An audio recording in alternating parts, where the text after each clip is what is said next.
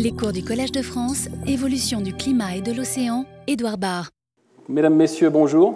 Bienvenue à cette euh, nouvelle séance sur euh, l'océan et le climat. Donc, euh, cette semaine, en fait, nous allons parler essentiellement de, calottes de glace donc, et d'événements de Heinrich I. donc il fait froid aujourd'hui, 1er avril, il neige à Paris.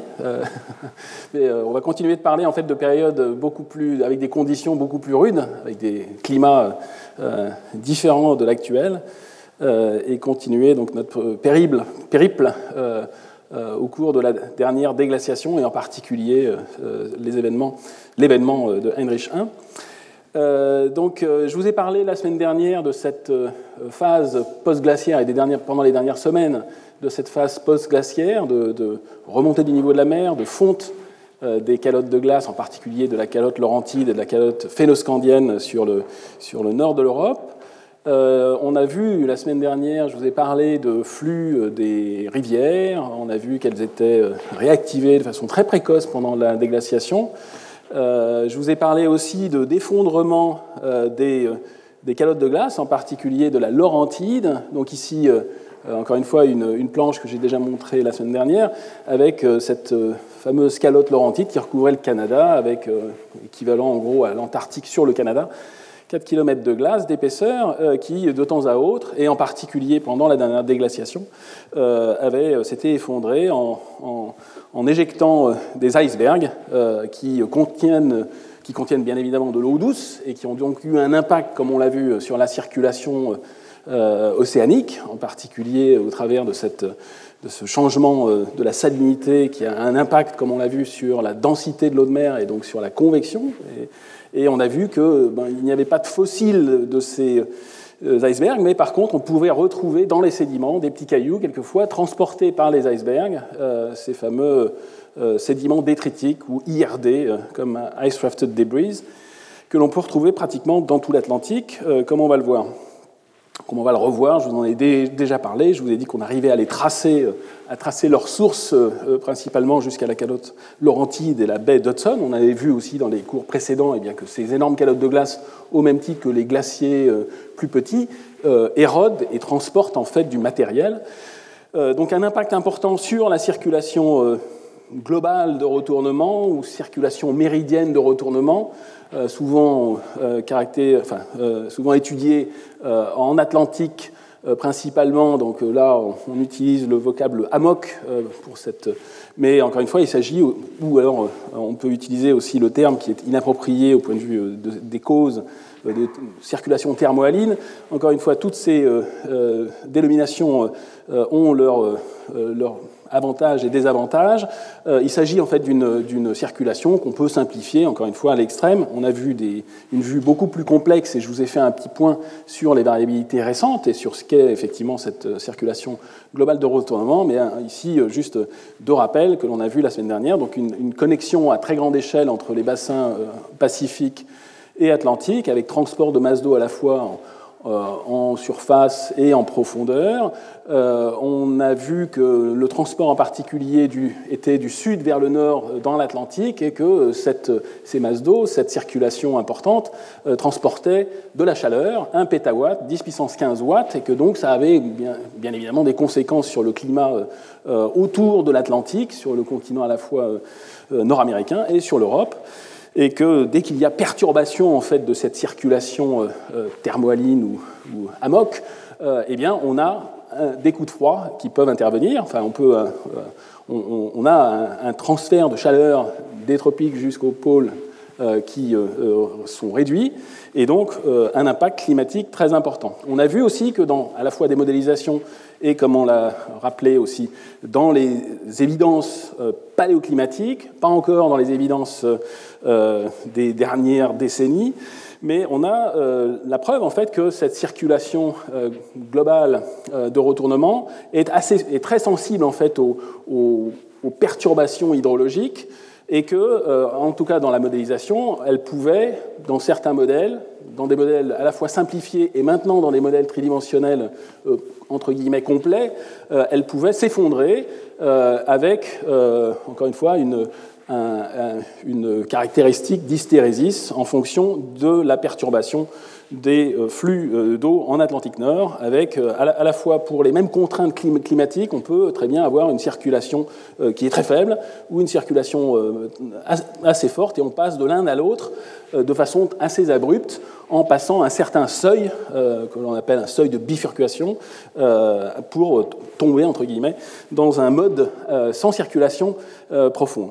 Alors, dans tous les cas de figure, je vous ai dit aussi que à la fois, on a des évidences de, mesures océanographiques sur le fait que cette circulation méridienne est variable dans le temps, et on s'attend euh, ça c'est la modélisation aussi qui le dit euh, avec euh, des comparaisons entre beaucoup de modèles, que dans le prochain siècle, il y aura un ralentissement. Pour l'instant, il n'y a pas d'effondrement, mais un ralentissement qui peut être conséquent, hein, de l'ordre du tiers ou du quart de, du transport. Le transport, je vous le rappelle, il est de l'ordre de 15 à 20 millions de mètres cubes par seconde du sud vers le nord, et bien évidemment, en profondeur, la compensation est équivalente.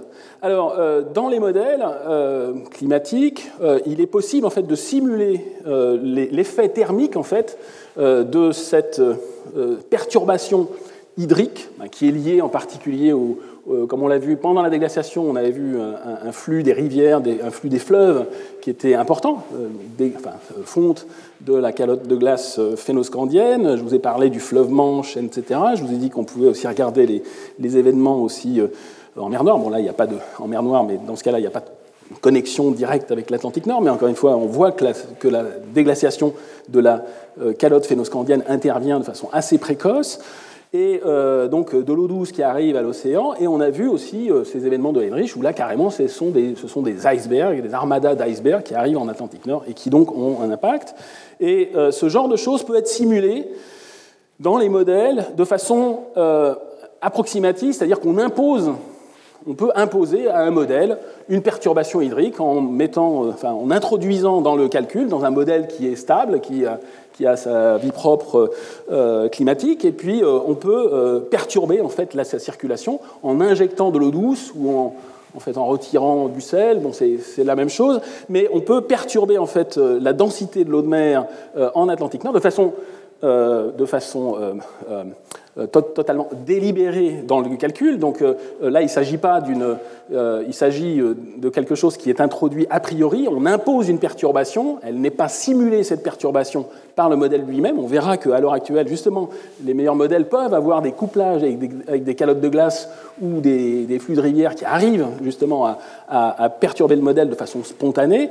Mais là, il s'agit des premiers exercices en fait qui ont été faits pour essayer de simuler cet effet euh, Heinrich ou effet de, de, cette période en particulier de la déglaciation euh, de 18 à, 14 500 ans avant le présent, avec un, refroidissement important tout autour de l'Atlantique Nord, eh bien, c'est quelque chose qui a été simulé de façon approximative, avec à la fois des modèles complets, entre guillemets, océan-atmosphère, des modèles typiques des modèles qui sont utilisés pour les projections de fin de siècle, euh, ce qu'on appelle des. Ici, c'est la partie gauche. Ici, bon, ce qui est représenté, en fait, c'est euh, sur, cette planche qui résume beaucoup de travaux dans plusieurs laboratoires, dans, plus d'une dizaine de laboratoires. Euh, ce sont les anomalies de température avec la même perturbation hydrique qui est simulée dans le calcul. Là, il s'agit d'une perturbation hydrique qui est énorme, qui est de l'ordre de 1 sphère d'eau douce injectée en Atlantique Nord pendant un siècle. Euh, de façon artificielle, donc de, façon tout à fait délibérée dans le calcul. C'est un forçage finalement, c'est plus euh, quelque chose qui est simulé de façon spontanée par le modèle, c'est un, forçage externe qui, euh, ben, dans, la plupart de ces modèles, en particulier les modèles simplifiés, ce qu'on appelle les émiques, les, les modèles de complexité intermédiaire. Euh, c'est vrai à la fois pour ces modèles simplifiés et les modèles beaucoup plus complets avec une meilleure résolution et, une meilleure euh, simulation des, effets à, faible échelle. Euh, dans, les deux cas, on a un, arrêt, enfin une, perturbation hydrique qui va carrément stopper la circulation méridienne euh, de retournement atlantique et qui va donc avoir un effet sur le flux de chaleur qui se ressent par une énorme anomalie de température atmosphérique. Euh, on a ici donc des changements de température qui sont euh, très importantes. Je m'aperçois que j'ai, ah, si j'ai une échelle de température, ici vous voyez des changements de température qui peuvent aller jusqu'à moins, moins, moins 12, moins 14, ce pas les températures je vous, rassure, c'est une anomalie de température par, rapport à la température moyenne sans la perturbation. Et par effet de bascule, comme on l'avait vu, on a un effet de réchauffement dans toute la frange de l'hémisphère sud, à la fois dans les modèles simplifiés et les modèles à meilleure résolution. Euh, mais encore une fois, une perturbation qui, elle, est imposée, mais qui a l'air d'être, euh, euh, bon, qui a d'avoir un impact qui est tout à fait reproductible. Alors, encore une fois, dans les, dans les détails, il faudrait regarder chaque modèle. Ici, il s'agit d'une moyenne de tous les modèles, séparés entre les modèles simplifiés et les modèles complets. Euh, les modèles GCM, de circulation générale, et euh, euh, on voit qu'il y a une réponse qui, est commune. Mais encore une fois, l'intensité, on peut regarder aussi dans ces différents modèles l'intensité de l'AMOC en sphère Drup, voir si ça s'effondre ou quel est le, changement. Il y a des variations, une variabilité dans les différents modèles. Tous les modèles ne présentent pas en particulier de, de, de, de boucles d'hystérésis en particulier pour les modèles 3D, enfin GCM, mais euh, encore une fois, quelque chose qui est tout à fait caractéristique. Lorsqu'on introduit une perturbation hydrique très importante, un sphère drop 10 puissance 6 mètres cubes par seconde sur 100 ans, en Atlantique Nord, dans les zones de, convection, on a un impact absolument formidable sur, euh, mais encore une fois, c'est quelque chose qui est imposé. Alors, ici, un, travail plus récent d'un laboratoire, euh, enfin de chercheurs essentiellement américains, euh, euh, d'un laboratoire euh, de modélisation, le NCAR, à Boulder, dans le Colorado, où ils ont utilisé donc, un modèle réaliste, 3D, couplant océan-atmosphère de façon réaliste, donc un, GCM complet. Et là, ce qu'ils ont réussi à faire, c'est, avec beaucoup de temps de calcul, c'est de carrément faire une simulation de toute la déglaciation. Donc les derniers, ben, comme on a vu, 21 000 ans, pour voir les transitoires, et en particulier, à un moment, ils injectent de façon artificielle de l'eau douce euh, provenant des, bah, des, fleuves et de la contribution euh, de ces icebergs de façon indéfinie, parce qu'en fait, quel que soit. ce qui est important, c'est que ce soit de l'eau douce, avec une. qui a donc un impact direct sur la densité.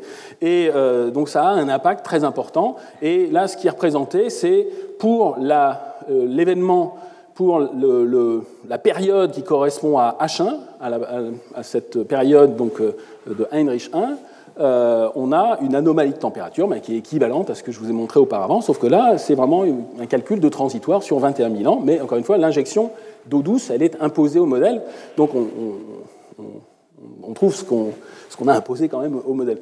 Euh, mais de façon plus réaliste au point de vue de l'injection d'eau douce, mais qui est directement calibré en fait sur les données de niveau marin établies, euh, comme je vous l'ai montré dans les précédents cours. Et dans ce cadre-là, en fait, ils ont imposé aussi une perturbation hydrique uniquement en provenance euh, des calottes de l'hémisphère nord, sans se soucier de savoir si le niveau de la mer correspond aussi à des injections dans de l'hémisphère sud. On en reparlera dans la suite des cours. Mais donc on retrouve exactement ce phénomène de bascule bipolaire avec une anomalie positive, donc un réchauffement dans le sud, et une, anomalie euh, négative, donc un refroidissement très important, centré en particulier euh, sur l'Atlantique Nord. Et euh, la, partie qui est juste en dessous représente en fait ce qu'on appelle les fonctions de courant exprimées en sphère drop. Donc l'intensité, ça représente l'intensité en fait de la circulation en fonction de la profondeur. Ici, vous avez des échelles de profondeur. Euh, en fonction des latitudes, de 30 sud jusqu'à 90 nord, donc c'est un transect, il faut imaginer un transect dans l'Atlantique, euh, de euh, ces fonctions de courant exprimées en millions de mètres cubes par seconde, les, pour différentes périodes, la période glaciaire, donc le, maximum de, de départ, 21 000 ans, la période qui correspond à H1, avec cette débâcle et donc son impact sur la circulation méridienne de, renversement, sur la MOC, et ensuite un retour euh, après à, des fonctions de courant normales, à une situation euh, quasiment euh, caractéristique de l'actuel. Donc ce qui est les, ici, les fonctions de courant sont représentées positivement s'il s'agit d'un flux vers le nord et négativement, en bleu, si c'est un flux vers, le sud. Hein, je vous ai dit que c'était une convention pour les flux de chaleur aussi. et donc ici, donc, on voit très bien entre 0 et 1 km un flux vers le nord un flux vers le sud et effondrement, pratiquement plus rien euh, qui se, pendant la période H1 avec très peu de flux vers le nord et un retour euh, après euh, de ces fonctions de courant. Donc on, retrouve finalement le, ben, cette perturbation hydrique a un impact sur la circulation, sur ces flux de chaleur et donc en retour un impact très important sur l'anomalie de température atmosphérique que l'on voit sur ces calculs d'anomalie de température. Alors on peut, tous ces calculs, ils sont, ils sont en fait spatialisés, on peut les regarder on peut les étudier euh, précisément pour des lieux géographiques donnés. C'est ce qu'ont fait les auteurs dans d'autres articles. Si c'est tiré d'une autre étude euh, postérieure, euh, où les chercheurs en fait ont, regardé avec ce même modèle qui calcule avec un calcul depuis 21 000 ans jusqu'à quasiment l'actuel, pour certaines fenêtres et pour certains lieux géographiques. Donc ils peuvent comparer à la fois les données paléoclimatiques pour ces différents lieux géographiques avec les euh, calculs du modèle de la transitoire de température. on peut regarder tous les paramètres climatiques, mais là il s'agit de graphiques qui sont dédiés à la température. Donc pour, tous ces diagrammes, les, trois parties de, cette planche, en fait, vous montrent euh, trois lieux géographiques. D'une part, le Groenland, ce qui se passe au Groenland, donc en Atlantique Nord, euh, en Atlantique Sud et en Antarctique, euh, directement sur l'Antarctique. Donc ce qu'on voit, c'est alors les, panneaux du haut ont été calculés en imposant, parce que ça c'est quelque chose qui est pratique avec les modèles, on peut mettre un par un les différents forçages. Euh, les différentes perturbations, euh, où on peut les introduire toutes euh, et tous en même temps. Donc là, les panneaux du haut montrent en fait la perturbation, ce qui se passerait, quelle serait la température uniquement liée à l'effet de l'AMOC, cet effet océanographique, mais encore une fois avec la perturbation hydrique ad hoc qui est imposée par, dans le calcul. Enfin, donc c'est quelque chose qui, nécessite donc une intervention. Elle est considérée comme un forçage Encore une fois, pour bien faire, il faudrait avoir des calottes en interaction avec le climat qui elles-mêmes euh, fournissent l'eau euh, l'eau douce, ainsi que des rivières.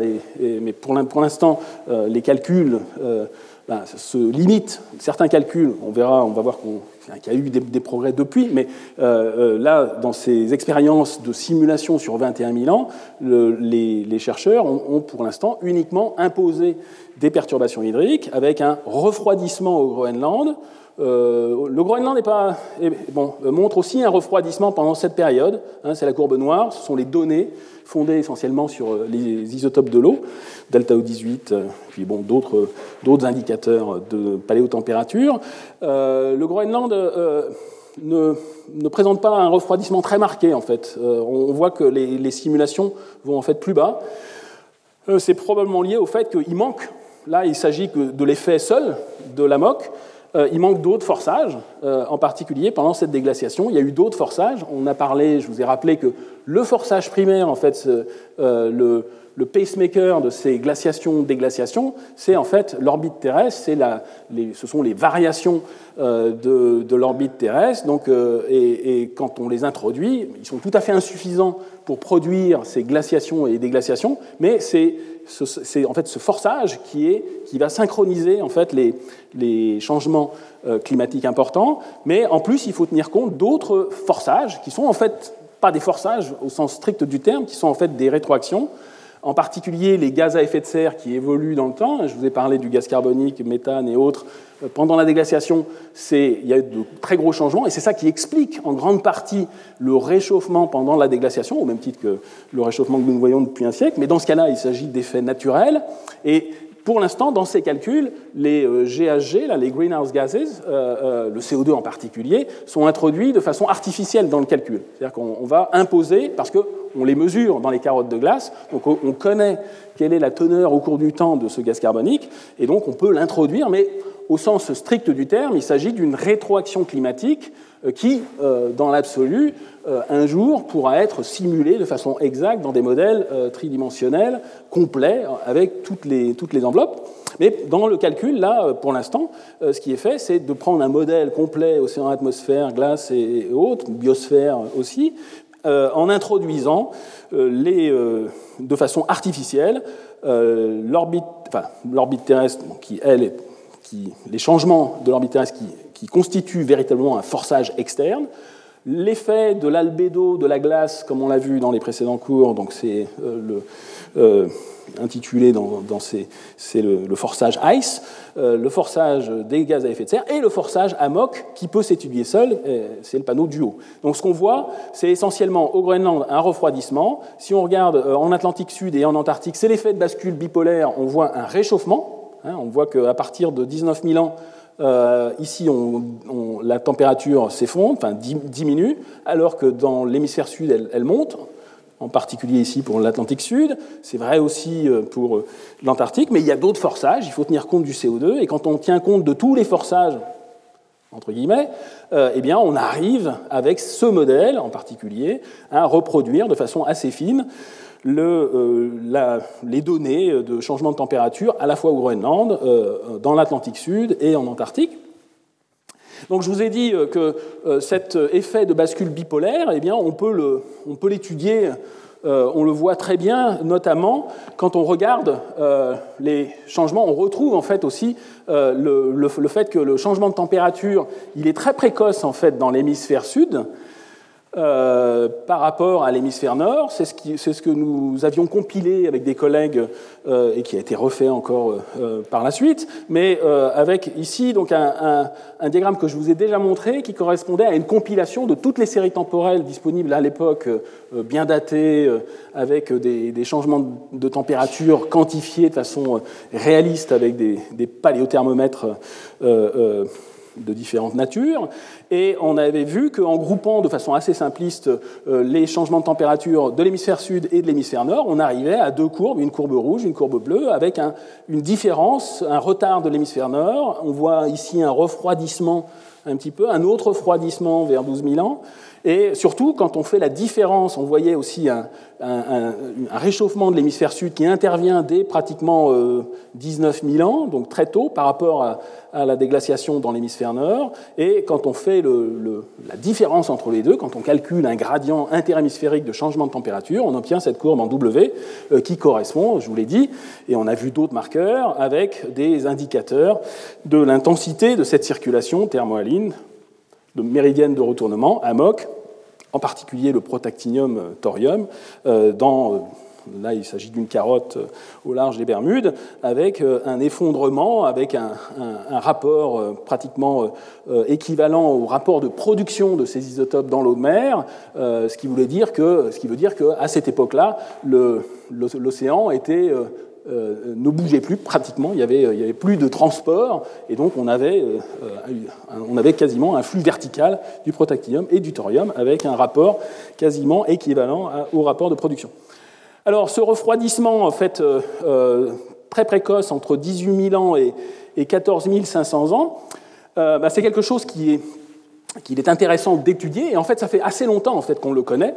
je dirais même que en fait, le, premier, le premier article qui vraiment euh, a, démontré euh, l'existence de ce refroidissement euh, qui correspond à l'événement de, Heinrich I, l'événement qui a été baptisé Heinrich I par la suite.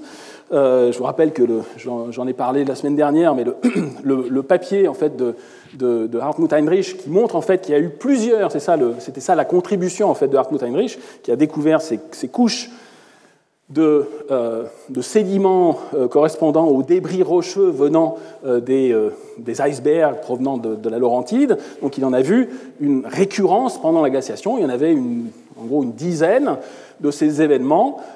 et donc c'est ça qui, était, qui constituait en fait la découverte de ces événements de, Heinrich. Mais en fait l'événement de Heinrich I, il était déjà, et en particulier l'impact sur la température, l'événement de température, le changement drastique de la température océanique, euh, il a été mis en évidence. Et euh, bon, euh, je veux dire que le premier article qui montre en fait ce, refroidissement intense de façon quantifiée et datée, c'est un papier que nous avions fait en fait il y a 35 ans,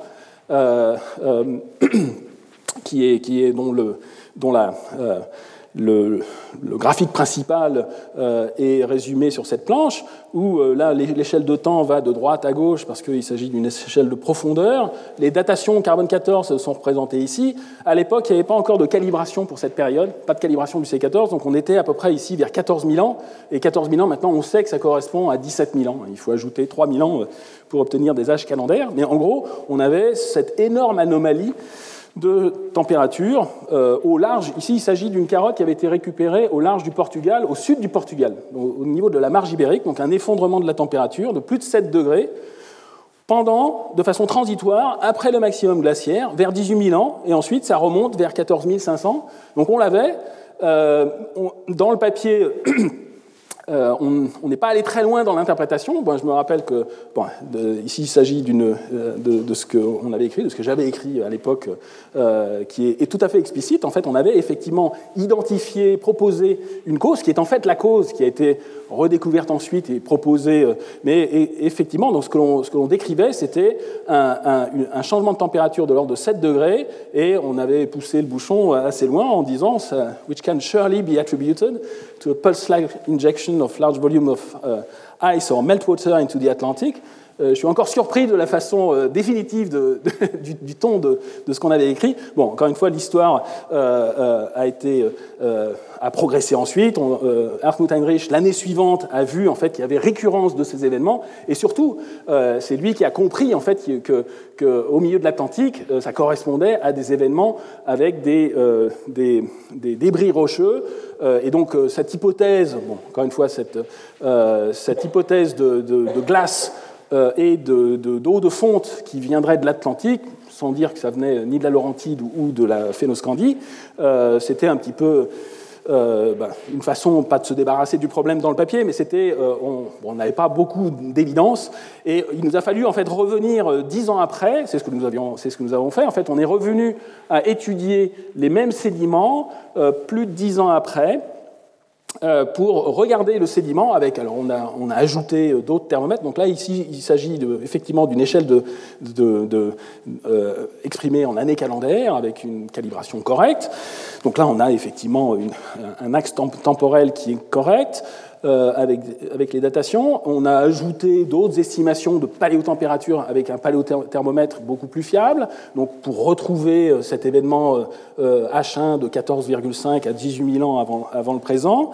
Et surtout, on a effectivement fait l'effort de compter les débris rocheux, à la fois en regardant, en utilisant des techniques bon, assez frustes, enfin assez assez simples comme euh, la susceptibilité magnétique et d'autres techniques beaucoup plus, euh, enfin tout aussi euh, simples, mais qui demandent beaucoup de temps, qui est le comptage sous loupe binoculaire et l'identification minéralogique de ces différents débris rocheux. Et à la différence, je vous ai montré euh, la couche de Heinrich I, je vous ai dit que c'est une véritable couche euh, quand on s'approche de la mer du Labrador, de la baie d'Hudson.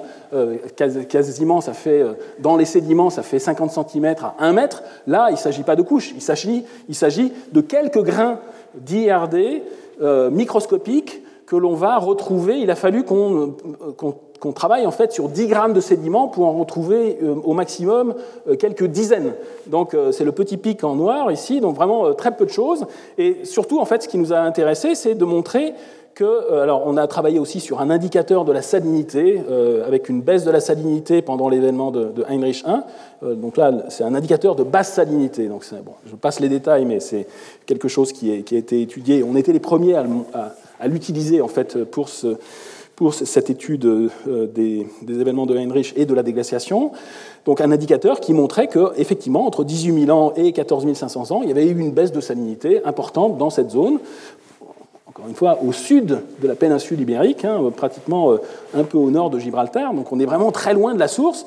Et euh, ce qu'il faut imaginer, c'est que ben, ces icebergs, ils proviennent, qui ont déposé ces grains, euh, eh bien, euh, proviennent de la baie d'Hudson, carrément de l'autre côté de l'Atlantique. Donc il faut imaginer que c'était quand même des, autre chose que la, neige à Paris aujourd'hui. Hein. C'est des, armadas d'icebergs qui traversent tout l'Atlantique pour arriver jusqu'au sud, jusqu'à pratiquement Gibraltar. Donc quelque chose de phénoménal.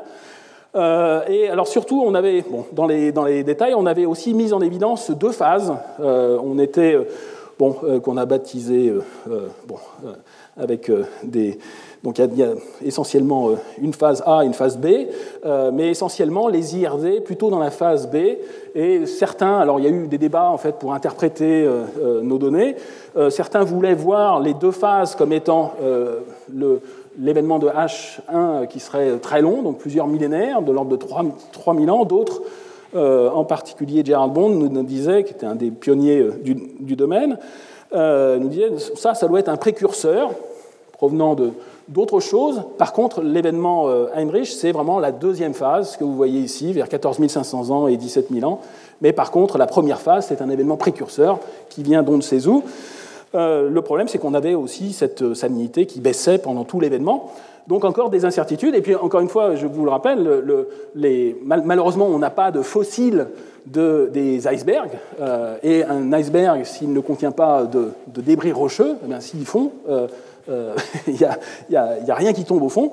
Et donc, il est, vu les, faibles concentrations après le trajet depuis la mer du Labrador jusqu'à la marge ibérique, dans tout l'Atlantique, il n'est pas impossible que certains icebergs aient perdu en fait, de leur charge minérale ou que carrément, dès le départ, la première phase était avec des icebergs dépourvus d'IRD. De, on ne le saura jamais. Enfin, encore une fois, la science progresse, il y, aura peut-être d'autres indicateurs et d'autres archives qui permettront de trancher, mais euh, donc une complexité que l'on a commencé à voir en regardant dans le détail deux phases, mais encore une fois un coup de froid très important pendant pratiquement 3000 ans, euh, euh, qui correspond à cet événement euh, qu'en 87 euh, ne s'appelait pas encore Heinrich I, mais qui maintenant euh, s'appelle, encore, une fois, dans, la littérature, les, chercheurs parlent du stade pour parler de l'événement au sens large qui correspond à, tout le stade froid de 18 000 ans à 14 500 ans, donc plus de 3 000 ans. Et quand on parle uniquement de l'événement de, Heinrich, pour certains puristes, c'est uniquement la phase où on a effectivement ces IRD, ces ces, débris rocheux dont on peut retrouver la trace qui sont caractéristiques minéralogiquement, isotopiquement, comme je vous l'ai montré, de, des roches qui ont été érodées sur le continent canadien et euh, qu'on trouve ben voilà, au large du sud du Portugal. Alors, euh, je vous ai montré la modélisation euh, transitoire pendant toute la déglaciation. Je vous ai dit qu'il y avait une correspondance qui était assez assez impressionnante euh, entre les données euh, au Groenland, en Atlantique Sud, etc., et la modélisation transitoire, mais avec une transition où on injecte euh, l'eau douce de façon artificielle, eh bien, dans ce même modèle, eh bien, on peut regarder la correspondance entre on peut faire la comparaison entre les, la modélisation euh, explicite qui est représentée ici en rouge en fonction du temps et les données que nous avons produites euh, euh, pour la marge ibérique en température. Et on voit ben, que le, modèle ben, présente une, baisse de température tout à fait conséquente, donc beaucoup plus forte que celle qu'on voit au niveau du Groenland, au moins en relatif. Donc on voit vraiment une anomalie de température très, conséquente pendant pratiquement 3000 ans pour revenir à cette période plus, plus clémente. Euh, et donc, euh, donc, une bonne correspondance entre la modélisation, mais encore une fois, cette modélisation, elle est, euh, elle est, elle est à la fois complète dans sa modélisation, dans la modélisation du couple océan-atmosphère, glace de mer, banquise, mais elle est incomplète dans le fait que la perturbation hydrique, elle est imposée. Ce n'est pas quelque chose qui est généré par des calottes de glace qui viendraient fondre, ainsi que des rivières qui viendraient perturber le bilan hydrique de l'Atlantique Nord. Alors, euh, une des difficultés euh, de, l'interprétation des événements de Heinrich, euh, c'est aussi une des difficultés de, vous l'exposer maintenant en cours, c'est que, comme je vous l'ai dit, la découverte de Heinrich, c'est pour ça qu'en 87, quand on avait vu la première, enfin le coup de froid qui correspond à H1, on n'a pas été vraiment très entendu sur la cause qu'on avait proposée, mais ces événements sont récurrents. En fait, ils ont, et ils ont eu lieu pendant la glaciation. Il y en a une dizaine pendant la glaciation, et il y a, toute une littérature en fait euh, pour proposer des causes pour ces événements de Heinrich. Alors c'est une difficulté de l'exposer aujourd'hui parce que euh, là, il s'agit, euh, on le verra dans la suite des cours, mais il s'agit d'événements récurrents qui vont bien au-delà dans le temps de la période du maximum glaciaire. Mais ça veut aussi dire que ces événements, enfin en tout cas, ils sont sont peut-être pas tous équivalents En tout cas, il y en a un, H1, qui intervient pendant la remontée, pendant ce réchauffement post-glaciaire, alors que les autres, eux, ces éléments de Heinrich, n'ont rien à voir avec la remontée post-glaciaire, avec, avec le, réchauffement post-glaciaire, parce qu'ils ont eu lieu avant. Donc il n'est pas improbable euh, que les, les, des causes ou les différents ingrédients soient différents pour les différents événements de Heinrich. Euh, mais ça, c'est quelque chose que l'on verra dans la, suite de cours. Euh, mais j'aimerais quand même faire quelques rappels justement sur, je ne vais pas être exhaustif sur les différentes causes de ces événements de Heinrich au pluriel, parce qu'encore une fois, le dernier, c'est H1, celui qui nous intéresse, mais on ne peut pas le regarder de façon indépendante des autres. Ce qu'il faut savoir, c'est qu'il y a beaucoup de littérature sur le sujet depuis, ben, depuis, euh, depuis 87 et surtout 88 euh, et le papier éponyme de, de Hartmut Heinrich. Euh, sur, la cause de ces événements, il y a d'une part beaucoup de chercheurs qui ont proposé des, forçages externes, avec le soleil, le volcanisme a été proposé, les séismes et autres. D'autres chercheurs, on va, le revoir un peu plus dans le détail, euh, ont proposé que, ces événements de Heinrich et ces, instabilités étaient, étaient, liés à des oscillations intrinsèques de la calotte, en particulier euh, euh d'une calotte, mais euh, en particulier la calotte laurentide, puisque essentiellement tous les IRD viennent de, comme je vous l'ai montré, de la calotte laurentide, de l'érosion du continent canadien, du bouclier canadien. Donc une oscillation libre intrinsèque à la calotte, et en troisième lieu, un forçage avec des rétroactions, euh, euh, avec euh, une interaction entre calotte de glace et les autres compartiments du système climatique, en particulier l'océan et l'atmosphère.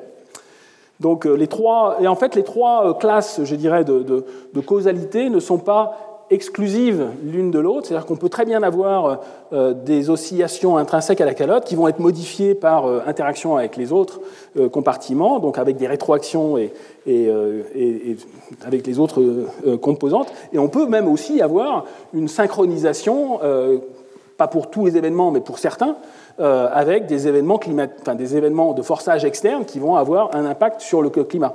Euh, avec des forçages externes. Donc les, les trois classes en fait, de, causalité peuvent très bien être euh, envisagées euh, de façon complémentaire. Alors, une des, la, première hypothèse qui a été très populaire pour expliquer ces événements de Heinrich, c'était une, proposition d'un glaciologue, Doug McHale, en 93, qui a proposé que les calottes, ces calottes, en particulier la Laurentide, oscillaient, avaient était caractérisé par des, oscillations internes, intrinsèques, euh, avec une instabilité euh, complètement indépendante des forçages externes. C'est-à-dire que là, on a un climat qui est euh, constant, et on peut avoir une calotte qui va périodiquement perdre de la masse. Donc c'est ce que Doug McHale, en, 1993, avait appelé le, le modèle binge purge, avec deux phases en fait, une phase de croissance de la calotte de glace et une phase beaucoup plus. Euh, donc là, il faut voir ça comme un cycle, un cycle que l'on tourne dans, ce sens, dans le sens euh, anti-horaire, avec euh, une phase lente, une phase très longue d'accumulation de, la calotte de glace et une phase beaucoup plus courte de purge de la, calotte de glace, mais de façon enfin, totalement indépendante des forçages, un forçage constant. donc un calcul qui au départ était fait avec des, des simplifications analytiques très très simples, euh, où il avait considéré euh, uniquement une accumulation verticale. C'est ce qui est représenté en fait sur ces petits diagrammes. Euh, ces diagrammes sur ce, sur ce, cycle en fait représentent la hauteur de la calotte de glace de la Laurentide, avec la petite barre ici bleue qui représente l'épaisseur h, en fonction de la température. La température, le profil de température dans la calotte de glace, qui est représenté en noir, euh, les profils rouges et le, tous les profils rouges sur ces diagrammes représentent le, le, gradient atmosphérique avec une température très froide autour de la calotte, enfin, au niveau de la calotte, euh, au, niveau au, niveau, au, niveau, au, niveau, de la mer. Euh, donc c'est un gradient adiabatique altitudinal tout à fait typique. Donc on a quelque chose. Et par contre, le, le, gradient vert, en fait, la courbe, enfin la droite verte dans ces euh, diagrammes représente le profil à l'équilibre si on arrêtait la croissance de la calotte. C'est-à-dire que la température interne de la calotte en fonction de sa profondeur, en fonction, alors bien évidemment euh, en surface de la calotte, tout en haut, euh, elle correspond à la température atmosphérique, donc les deux, les deux lignes se joignent en haut de la calotte, enfin au-dessus de la calotte, mais par contre en, en fonction de la profondeur, eh bien le profil de température interne à la calotte, si on fait un trou de forage et qu'on mesure les températures, cette température va augmenter et si on laisse la, hauteur constante, elle va tendre vers un équilibre euh, qui est euh, symbolisé par la, couche, par la, par la, droite verte. Alors pourquoi est-ce que la température est supérieure à, la température atmosphérique? C'est parce que la glace n'est pas transparente à la chaleur, elle a tendance à retenir la chaleur, et en particulier le flux géothermique hein, qui est représenté ici. Il faut imaginer que partout, en particulier au niveau du continent canadien, il y a un flux géothermique et que cette glace, eh bien, elle a tendance à, garder la chaleur. Euh, et en fait, donc le, profil, quand, quand la glace monte, euh, eh bien, le, euh, ce, gradient, donc, euh, le, gradient augmente, a toujours l'intention, enfin, est toujours en retard par rapport à, l'équilibration vers le profil qui est représenté ici en vert. Donc le, profil en fonction de la profondeur dans la, dans la, calotte de glace est représenté toujours en noir, mais on n'est jamais à l'équilibre quand on a la, croissance. Mais à un certain moment, en base de calotte, à cause de, ce flux géothermique et de la diffusion de la chaleur qui n'est pas idéale, qui est pas, donc la glace n'est pas transparente à la chaleur, euh, eh bien, on va avoir une température basale qui va dépasser la température de fusion de la glace et on va voir apparaître de l'eau liquide, hein, qui est représentée ici avec des, de, la, couleur bleue. Et dans ce cas-là, dès qu'on a euh, apparition d'eau liquide, on va avoir euh, dégel en fait, en particulier du sédiment, et ça va fonctionner comme une savonnette. la, calotte de glace s'effondre sur elle-même et elle va rejeter. Euh, donc c'est une phase de purge et on va, euh, on va avoir une température qui va ensuite baisser euh, de façon à. Alors il y a aussi un chauffage par friction à cause du mouvement. Donc il y a, plusieurs phénomènes complexes qui peuvent être calculés de façon explicite dans, un modèle simple et ensuite on repart dès que la température en base de calotte descend en dessous de la température de fusion, eh bien on va pouvoir repartir dans un cycle de croissance. Donc c'est ça le, le modèle binge purge de, Macayal. Et bon, dans un modèle simple, euh, très simple, qui est représenté ici, encore une fois, ici dans un, diagramme hauteur en fonction du temps, eh bien, on voit euh, de façon très simplifiée une phase de croissance de la calotte qui serait indéfinie si on, pouvait la laisser croître, mais à cause de ce réchauffement en base de calotte, il y a périodiquement une débâcle, un regel, et ensuite euh, une recroissance, donc une oscillation. Euh, on peut l'étudier aussi dans un diagramme euh, hauteur en fonction de la température, avec un cycle, croissance, jusqu'à atteindre la température de fusion, euh, et on a débâcle, diminution vers la, hauteur minimum, et retour vers un cycle de croissance. avec des paramètres de façon très simple, en fait, Macayal a pu calculer la périodicité du, phénomène qui dépend essentiellement du flux de chaleur géothermique, du gradient adiabatique extérieur atmosphérique depuis le niveau de la mer, euh, du coefficient de diffusion de la chaleur dans la glace, etc. etc. Et donc, euh, la, périodicité, il a, pu calculer une périodicité qui était de l'ordre de quelques milliers d'années, de l'ordre de 7000 ans, ce qui correspond peu ou prou à la, euh, à la périodicité, encore une fois, qui n'est pas une vraie périodicité. Les événements de Heinrich ne sont pas périodiques, mais c'est à peu près la récurrence observée. Donc il s'agit en fait d'un phénomène qui ressemble finalement à une... On peut faire l'analogie avec la fontaine japonaise, c'est-à-dire qu'on peut très bien avoir un flux d'eau euh, avec un, effet géométrique, un, enfin, une, un fonctionnement de fontaine où le flux d'eau peut être constant, mais à cause de la géométrie de ce système, on a un système de bascule euh, à climat constant euh, formation d'une périodicité euh, qui est complètement liée à la géométrie, à la mécanique euh, du système. Donc c'est un, peu équivalent, de façon triviale, mais c'est bon, cela l'essentiel le, en fait du modèle Binge-Purge. Et on va voir que ce modèle Binge-Purge, ben, il a été maintenant simulé avec des modèles 3D de façon beaucoup plus explicite. Donc je vais y revenir ensuite dans la suite du cours. Alors, les choses se sont compliquées, notablement parce que ben, les, à suite notamment de nos travaux, de travaux d'autres collègues, ici il s'agit de, travaux d'une équipe de Bordeaux, avec Francis Grousset et d'autres collègues aussi internationaux, qui ont montré en fait qu'il y avait, en disséquant les événements de Heinrich, on arrivait à avoir plusieurs phases. Je vous ai dit que nous, on avait vu deux phases, euh, et avec euh, un précurseur et l'événement de Heinrich, qui était la deuxième phase, avec les IRD. Euh, ces collègues ont regardé, ont essayé de faire du traçage isotopique, strontium, néodyme, et il y avait d'autres isotopes aussi, pour les, différents, les différents événements de Heinrich. Donc là, il s'agit d'analyse, en fait, dans les grains d'IRD dans ces grains de, débris rocheux en fonction de la profondeur. Donc là, l'âge progresse en fonction de la profondeur. Le H1 est situé ici à 50 cm dans cette carotte. Et ce qui a, été observé par ces, par ses collègues, c'était qu'il y avait une première phase avec une caractéristique isotopique, avec un traçage isotopique très différent de la deuxième phase. Et globalement, en fait, ce qui a été montré, enfin proposé à l'époque, c'est que la première phase correspondrait à, de la glace provenant de, de sources de glace européennes Phénoscandie, euh, où euh, il y avait aussi, euh, comme je vous l'ai montré, la, calotte qui était située sur les îles britanniques, et, mais que la deuxième phase, elle, était effectivement, correspondrait effectivement à, cette érosion du Canada.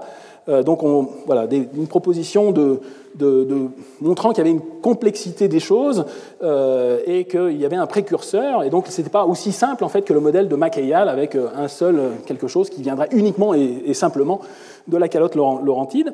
donc, nous, nous, avions aussi identifié deux, deux phases. Ici, il s'agit d'un graphique en fait qui récapitule un petit peu nos données publié en 2000, et avec la deuxième phase avec les IRD au large du Portugal, avec cet effondrement de température qui commence à 18 000 ans, mais le deuxième événement euh, vient euh, par la suite. Et ce qui était intéressant, c'est que des collègues, d'autres collègues, à la fois euh, américains et français, avaient étudié le protactinium dans ces sédiments, dans, cette carotte en particulier. Et il n'y avait que la deuxième phase qui était caractérisée par un, une, une, augmentation, puisque là il s'agit d'un diagramme avec euh, l'axe renversé, comme je vous l'ai dit la semaine dernière. On tend euh, vers le rapport de production uniquement pendant la deuxième phase pour, cette, pour ces sédiments au large du Portugal, alors qu'en pleine Atlantique, eh bien, on retrouve euh, cet effondrement du protactinium euh, qui commence beaucoup plus tôt.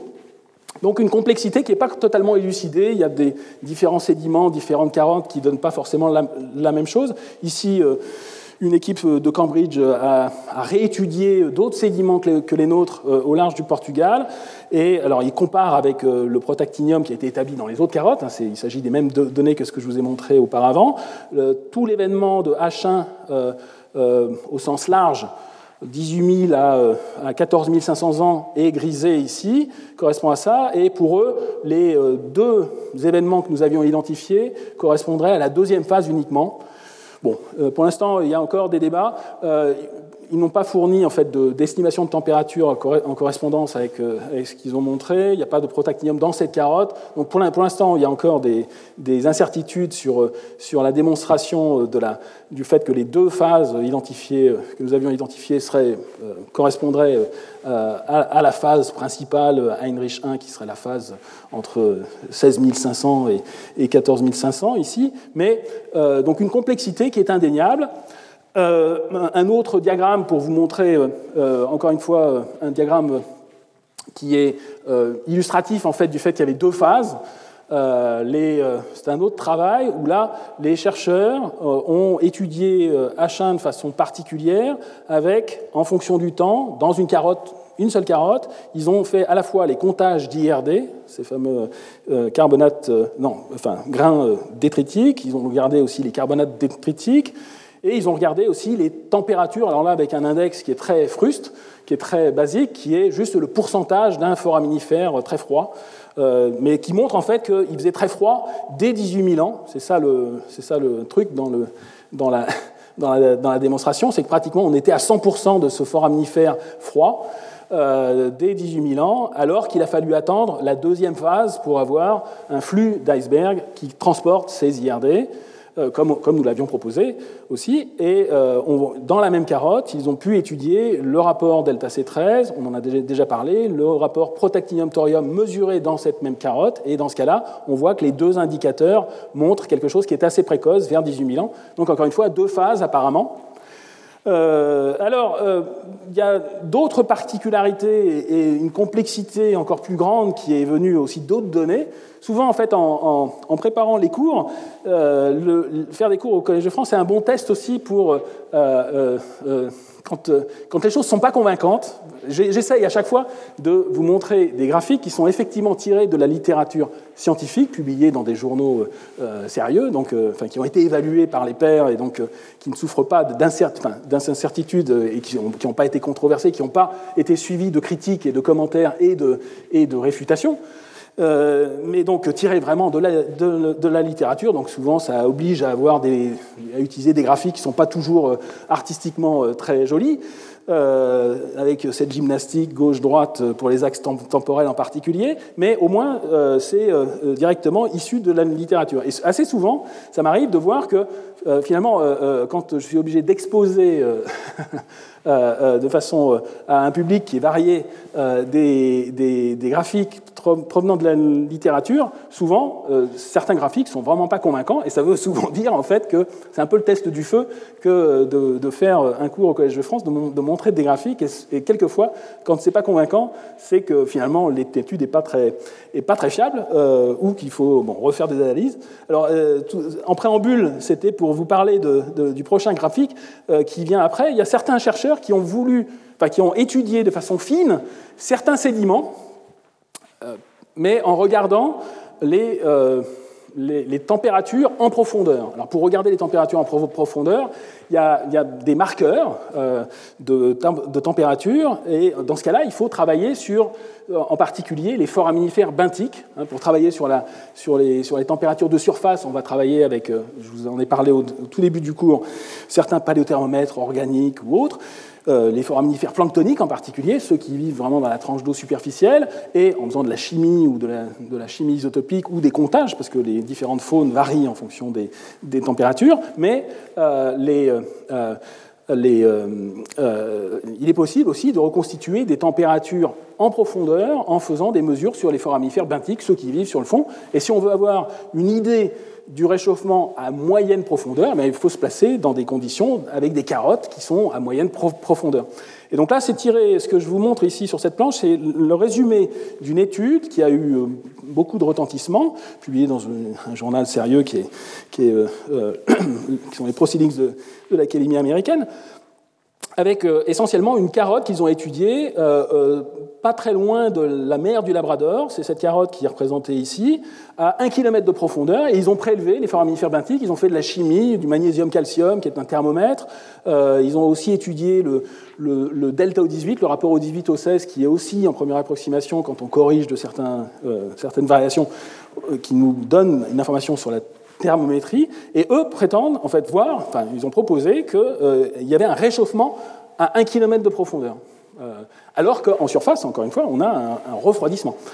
Donc c'est ce qu'ils ont proposé. Bon, les, données sont en fait ce qu'elles sont. Ici, c'est un zoom entre 20 000 et, 15 000 ans avant, et 13 000 ans avant le présent. Euh, les données, bon, elles sont ce qu'elles sont. C'est pas euh, très très convaincant, en particulier parce que euh, ils ont compté aussi les, les IRD qui sont représentés ici avec la courbe avec la courbe bleue. et eux sont effectivement très précoces. Ils, interviennent à 18 000 ans et pas dans la seconde phase comme on l'a vu, comme nous on le voit et qui a été vu par d'autres. Donc il y a encore des incertitudes. L'augmentation de température, elle est ce qu'elle est. Hein. je vous laisse juge. elle n'est pas forcément très convaincante, mais en tout cas c'est pas un refroidissement, ça c'est clair.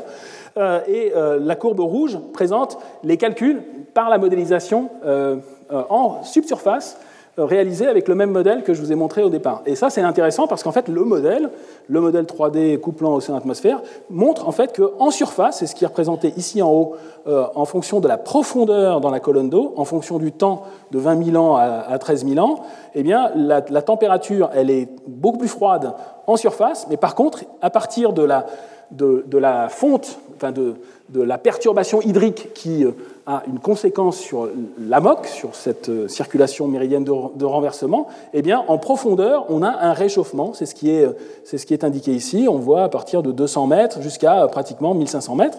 Euh, donc, c'est la courbe rouge qui est comparée aux données. Il simule en fait un, réchauffement en subsurface. Alors, c'est quelque chose qui avait déjà été vu euh, par des des modélisateurs en fait, qui avaient déjà étudié euh, l'effondrement de la moque de façon artificielle, c'est-à-dire qu'on injecte encore une fois euh, de l'eau douce dans le modèle, dans un modèle de circulation, euh, dans un modèle simplifié, un modèle de un modèle euh, de complexité intermédiaire euh, où ils avaient euh, perturbé la circulation. Et quand la perturbation hydrique de façon artificielle était introduite très haut en latitude dans les zones de convection d'eau profonde, comme on l'a vu la semaine dernière, eh bien dans ce cas-là, ça avait comme conséquence d'arrêter la circulation à MOC, d'avoir une très grosse influence sur les températures de surface de l'océan, SST, Sea Surface Temperature, c'est la, carte qui est présentée ici. Ce sont des anomalies de surface après l'effondrement. Donc on retrouve réchauffement au sud, refroidissement au nord. Hein. L'anomalie de température est négative pour le vert et pour le bleu. Euh, euh, mais par contre, en subsurface, ici il s'agit du, calcul dans le même modèle, euh, juste une carte à 300 mètres de profondeur, eh bien, dans certains cas, quand la, perturbation hydrique était très au nord, eh bien, euh, il y a euh, une perturbation en fait, de la circulation intermédiaire et un réchauffement en, fait, en, subsurface. C'est quelque chose que l'on voit très bien en fait, dans la coupe qui est représentée ici, avec, en fonction de la profondeur, les anomalies de température, en fonction des latitudes, et on voit que pour la frange nord, tout à fait en surface, euh, on est avec un, refroidissement, mais par contre en profondeur, 500 mètres, ici, vous voyez une bulle rouge. Donc on, voit cette simulation d'un réchauffement en subsurface. Bon, les données ne sont, pas très, sont pas très impressionnantes. La modélisation, en plus, dans ce, dans ce papier euh, euh, fait par Juliette Mignot et, d'autres collègues qui étaient euh, euh, euh, allemand, cette, simulation, elle dépend, c'est ce qui a été montré dans le calcul, elle dépend de là où on mettait l'eau douce. Et en, particulier, si l'eau douce de perturbation hydrique était, était injectée dans l'Atlantique Nord à des latitudes un peu plus faibles, en particulier ben, les latitudes qui correspondaient à la Manche ou autres, et eh bien dans ce cas-là, on n'avait pas ce comportement et toute la colonne d'eau se, refroidissait. Donc il y a, encore beaucoup d'incertitudes et cette, cette ce comportement avec un, réchauffement en subsurface et un refroidissement en, surface, il est encore euh, sujet à, débat, en particulier parce qu'il faut représenter de façon euh, relativement précise euh, les fontes, et quand on le fait de façon artificielle, eh bien, on, met l'eau où on veut, et en fait on trouve ce que l'on veut trouver. mais encore une fois, dans, cette, étude, ils avaient bien fait le distinguo entre une injection de l'eau de fonte à très haute latitude, qui a ce comportement, avec une injection plus bas en latitude, correspondant ben, finalement au, flux de fonte qui viendrait, euh, ou au flux de, fleuve, comme on l'a vu dans le, euh, cours précédent, où là, euh, l'effet serait contraire. Alors, il s'agissait d'une modélisation réalisée avec un modèle simple. Ici, le même type de, comportement a été simulé pendant toute la déglaciation. C'est toujours le, le, modèle du NCAR, avec cette transition post-glaciaire et l'événement perturbé par la perturbation hydrique liée à cette euh, perturbation pendant H1. Et dans ce cas-là, on retrouve en fonction de la profondeur. Donc en surface, on a un, changement de température très important, un, refroidissement dans l'hémisphère nord, un réchauffement dans, l'hémisphère sud. Et ici, une coupe dans l'océan en fonction des latitudes. Oui, j'ai perdu les latitudes, mais euh, ici, on est dans enfin, dans le, dans le on est dans la zone australe, euh, j'aurais dû mettre les latitudes, l'équateur doit être ici, et toute la frange nord montre un refroidissement en surface, et par contre en subsurface, en profondeur, 500 euh, mètres de profondeur, voire plus, euh, moins profond encore, plus haut en latitude, on a carrément un réchauffement en subsurface. Alors pourquoi c'est important? Bien Là, je vais être obligé de faire un petit rappel sur le mode de fonctionnement d'une calotte de glace. Je m'aperçois que l'heure tourne, mais je vais essayer d'être rapide sur cette partie. Euh, euh, une, calotte de glace, en fait, elle, elle, fond de façon assez, elles peuvent fondre de façon à la fois simple et compliquée. La, façon la plus simple, c'est de fondre en surface. Hein. Ici, vous avez des, belles photos de lacs supraglaciaires formés par la fonte estivale au niveau du Groenland. Donc ça, c'est un mode de fonctionnement, mais ce n'est pas très efficace pour faire fondre un, 4 euh, km de glace. Euh, il y a d'autres phénomènes qui vont intervenir, une complexité des mécanismes de déstabilisation, en particulier par la lubrification en base de calotte à cause de failles et de crevasses avec pénétration de l'eau de fonte de surface vers, vers l'interface entre la roche et la calotte euh, ou le glacier. Et donc là, ça va, ça va avoir tendance à lubrifier et donc à, accélérer le mouvement. Donc là, il s'agit de fonte en surface, mais qui va pouvoir pénétrer en profondeur.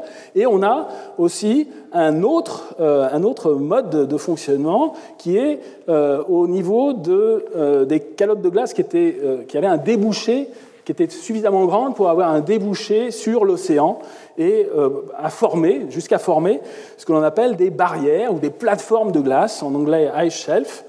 Et alors, il s'agit de glace atmosphérique, c'est de la glace venant du continent, donc c'est de la glace, c'est pas de la glace de mer, hein, c'est pas de la, c'est pas de la banquise. La, banquise, elle est très peu épaisse. Ici, vous avez ben, deux photos de la mer de la de la, de la, plateforme de glace de la mer de Ross, vous voyez l'hélicoptère, donc euh, il faut imaginer qu'il y a euh, dessous, il y a, il y a, une épaisseur beaucoup plus importante encore. Donc c'est de la glace continentale qui vient déborder sur la mer, et donc on, on comprend bien qu'à ce niveau-là, il y a des échanges entre de chaleur, il y a des échanges d'eau aussi, entre la glace formation d'iceberg, mais des échanges de chaleur qui peuvent se faire au niveau de l'interface océan-glace, et c'est quelque chose qui va être difficile à représenter dans les modèles euh, si on veut le faire de façon explicite.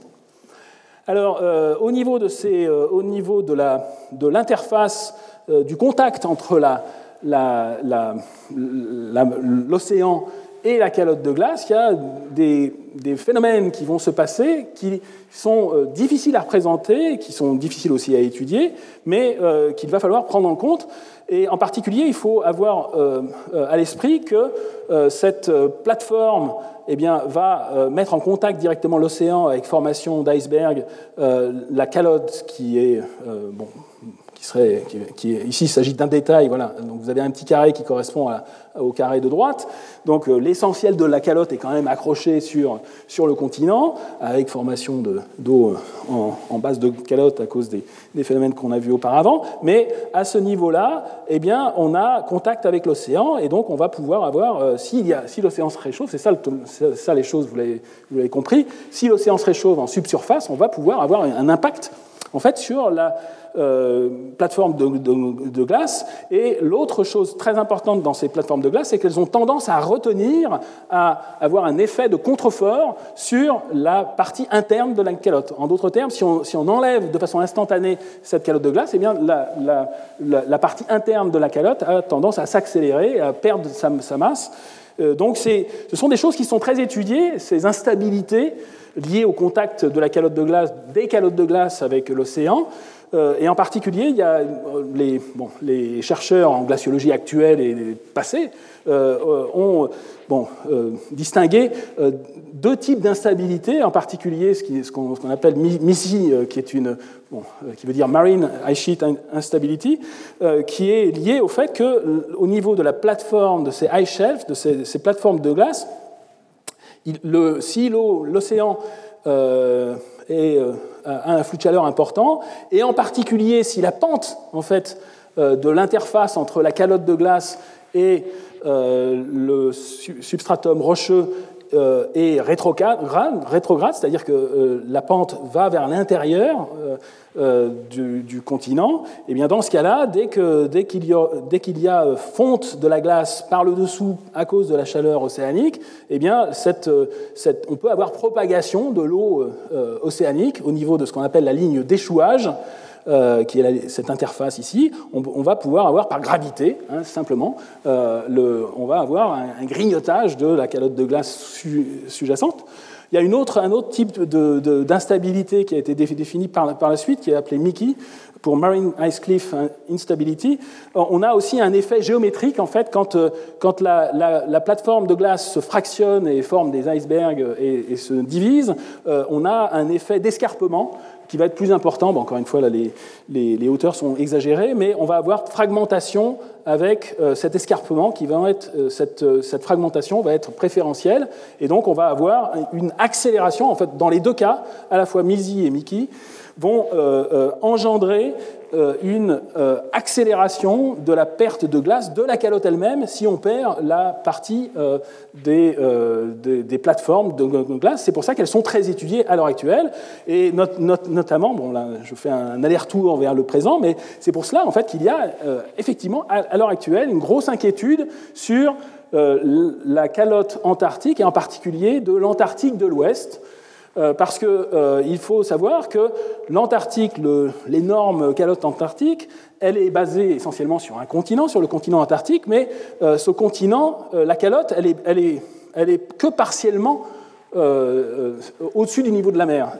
ici, c'est une carte en fait de l'Antarctique qui représente, les, avec des zones représentées en noir, toutes les zones où la calotte antarctique, sa base, est au-dessus du niveau de la mer. Les zones en, gris foncé montrent les zones où, la calotte antarctique est sous le niveau de la mer, et les zones représentées en blanc, ce sont les zones où non seulement euh, la base de la calotte est sous le niveau de la mer, mais là où la pente est négative, c'est-à-dire qu'on a une pente rétrograde, et donc on peut avoir grignotage par gravité. Euh, et donc euh, le volume en fait qui est au-dessus de cette partie de, l'Antarctique de l'Ouest représente à peu près 3 mètres d'équivalent au niveau de la mer. Et en fait, euh, l'inquiétude en fait, sur cette partie de l'Antarctique de l'Ouest est vraiment réelle. Et d'ailleurs, dans les projections du, bah, qui ont été compilées récemment par le GIEC, euh, il y a euh, plusieurs projections sur l'évolution du niveau de la mer, qui varient entre 50 cm et 1 mètre suivant les scénarios.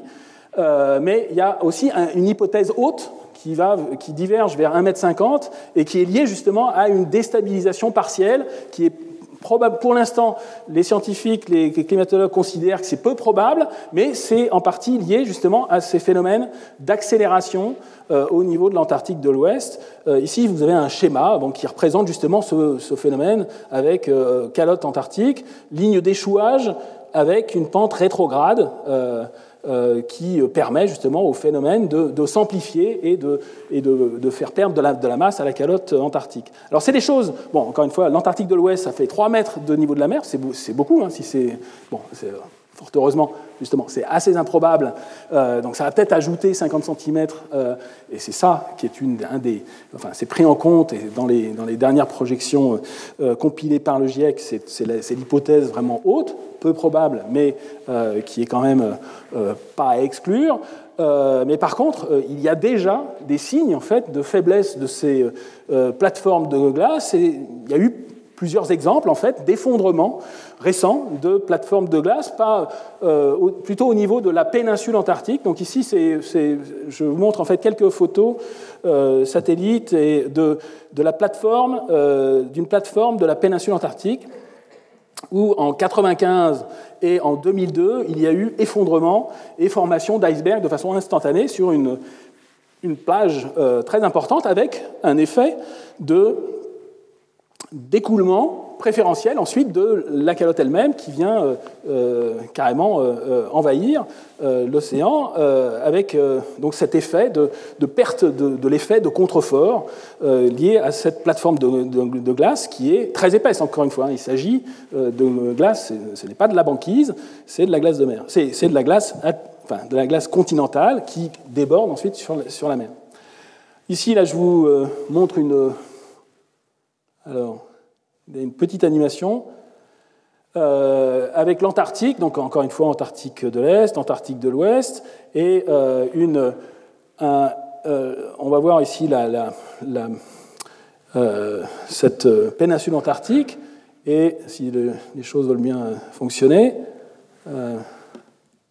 ah, vous allez voir qu'on va voir apparaître une, cette débâcle euh, avec, c'est un, montage photo, de photos satellites, qui va vous montrer euh, euh, cet effondrement instantané en 2002 de la plateforme Larsen B, avec de façon. Alors c'est énorme au point de vue surface. Hein, c'est bon, encore une fois à, la, NASA les comparaisons sont, sont, faites à chaque fois avec des États américains. C'est cet effondrement correspond à la taille de, l'État du Rhode Island. Je ne sais pas ce qu'il faudrait prendre comme département français ou comme pays européen pour avoir à peu près cette surface, mais c'est des, surfaces et donc des volumes de glace qui sont très importants, mais encore une fois qui ne font pas un mètre de niveau de la mer, mais euh, on voit donc l'influence de ce contact entre l'océan et, euh, euh, les calottes de glace, en particulier la calotte antarctique. Alors c'est vrai aussi des glaciers un peu plus petits. Par exemple, euh, ici vous avez quelques photos de, du, glacier, d'un glacier particulier qui a accès à l'océan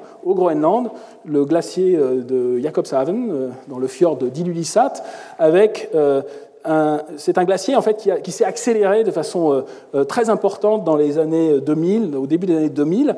Euh, c'était le glacier le plus rapide à l'époque, avec ici vous avez donc une, une, mesure des vitesses en kilomètres par an et une accélération au cours du temps pendant de 85 à 2006. Euh, donc une accélération très importante. Et en fait, il y a eu plusieurs hypothèses qui avaient été proposées, et quelques années après, en fait, des mesures ont été compilées de température en subsurface et ont montré en fait qu'une partie du problème, ou peut-être toute l'explication, venait en fait du réchauffement océanique en subsurface. C'est-à-dire ici, il s'agit de, de, de compilation de températures mesurées dans l'océan, euh, en mer du Labrador, en fait, euh, euh, à différentes époques, depuis 1991 jusqu'à 2006, avec les anomalies de température exprimées en degrés Celsius, mais pour la frange de subsurface entre 150 mètres et 600 mètres de profondeur, et on voit très nettement donc un effet de réchauffement qui est lié à un réchauffement du courant d'Irminger, qui a donc grignoté par le dessous ce glacier qui venait déborder sur la, sur la mer. Alors c'est quelque chose qui s'est arrêté ensuite. Euh, le, il y a eu euh, le courant, le, courant, euh, enfin, le réchauffement océanique ici n'a pas perduré et donc le, glacier s'est un peu stabilisé mais continue à perdre de, la, masse. Ici, il s'agit d'une photo satellite qui montre le, glacier de Jakobshavn en 2019. Donc vous avez ici tous les petits icebergs dans le fjord avec directement la calotte de glace du Groenland qui est ici et donc un flux de glace très important euh, euh, qui va à l'océan en permanence. Alors, ce sont des choses qui sont très difficiles à, représenter de façon explicite dans des modèles, mais néanmoins, euh, c'est ça qui doit être fait, parce qu'en fait, la modélisation, je vous ai dit à chaque fois, les modèles sont complets, c'est des modèles qu'on utilise pour, le, pour, les projections de fin de siècle, mais en même temps, ces modèles, il faut un jour qu'ils soient capables de tout représenter sans avoir à faire des choses un peu artificielles, qui est d'imposer euh, le gaz carbonique, d'imposer euh, euh, des anomalies hydriques, d'imposer des choses qui sont en fait des rétroactions du système climatique, mais qui sont considérées finalement comme des forçages dans le calcul. Alors, donc pour bien faire, il faut effectivement coupler des modèles d'écoulement des calottes, pas uniquement un modèle analytique euh, euh, comme Macayal l'avait fait euh, avec des équations élégantes mais analytiques qui ne permettent pas de représenter de façon tridimensionnelle les phénomènes et de les coupler en particulier avec des modèles 3D océan-atmosphère. Et c'est quelque chose qui a commencé à être réalisé par beaucoup d'équipes de modélisation. Ici, il s'agit d'un travail collectif qui est bon, euh, avec une contribution française, en particulier de, Grenoble et de GIF euh, importante, où les chercheurs ont, couplé en fait un modèle d'écoulement tridimensionnel réaliste de, l'écoulement des calottes, en particulier Laurentide et Groenland, avec un modèle simplifié climatique, un modèle euh, qu'on qualifie d'émique. Et donc, bon, c'est juste des des petites euh, figures qui euh, montrent en fait, enfin, qui, suggèrent que euh, l'écoulement est représenté de façon explicite. ce qui est représenté ici, c'est un peu le, le résultat final de leur calcul avec la perturbation de subsurface que je vous ai montré dans le modèle. C'est en fait le même modèle que ce qui a été le modèle de complexité intermédiaire qui montrait, dans certains cas, une un réchauffement en, subsurface, eh bien, quand ce modèle est couplé avec un modèle représentant en 3D euh, l'écoulement de la calotte laurentide, eh bien, ça a un impact en fait sur les écoulements euh, et en particulier sur la, les, plateformes de, glace qui étaient formées au niveau du Labrador, parce que la calotte Laurentide avait accès directement à la, à la, mer. Et donc, ce qui est représenté ici, tout calcul fait, ce sont les anomalies de vitesse de la glace dans la calotte laurentide, donc il faut imaginer 4 km de glace, représentée de façon réaliste euh, dans le calcul, avec une vitesse qui va s'accélérer à cause de ce phénomène de réchauffement euh, lié euh, au réchauffement euh, en subsurface, avec, euh, bon là il s'agit d'une représentation réaliste au cours du temps, mais avec, une, avec un forçage hydrique imposé quand même, euh, qui, qui produit donc une, une, anomalie de vitesse vers 17 000 ans, donc correspondant donc à cet événement H1 avec donc une anomalie avec formation et perte de masse. Donc il y a aussi d'autres cartes qui montrent les pertes de masse, de perte d'altitude et euh, essentiellement euh, perte de masse avec des anomalies, des, carrément des fleuves de, glace qui vont euh, aller vers l'océan. Alors juste pour illustrer aussi les choses, ce sont des choses qui sont observées, c'est-à-dire qu'à l'heure actuelle, avec les satellites, il est possible de mesurer par interférométrie les mouvements de la glace en Antarctique et de cartographier et de voir si les choses évoluent dans le temps. Euh, donc ça, c'est euh, juste une des premières cartes euh, de, de, réaliser avec le satellite Radarsat au niveau de l'Antarctique, au niveau de la plateforme de Ross, avec le glacier, enfin la calotte antarctique et des, des glaciers avec des, des, vitesses instantanées qui varient suivant l'endroit où l'on se place. Euh, et qui peuvent évoluer dans le temps. Donc c'est ça qui est étudié pour aller évoluer, pour aller euh, déboucher vers la plateforme de, Ross. Donc ces, fleuves de glace eh bien, euh, ont été exacerbés à cause de ce réchauffement en profondeur pour avoir un impact en fait sur la, déglaciation. Donc dans le cadre de leur, de leur article, en fait, ce que ces chercheurs ont proposé, c'est qu'en fait, il y avait euh, explication avec ce mécanisme du fait qu'il y a deux phases dans l'événement euh, au sens large Heinrich qui dure depuis 18 000 ans jusqu'à 14 500 avant le présent.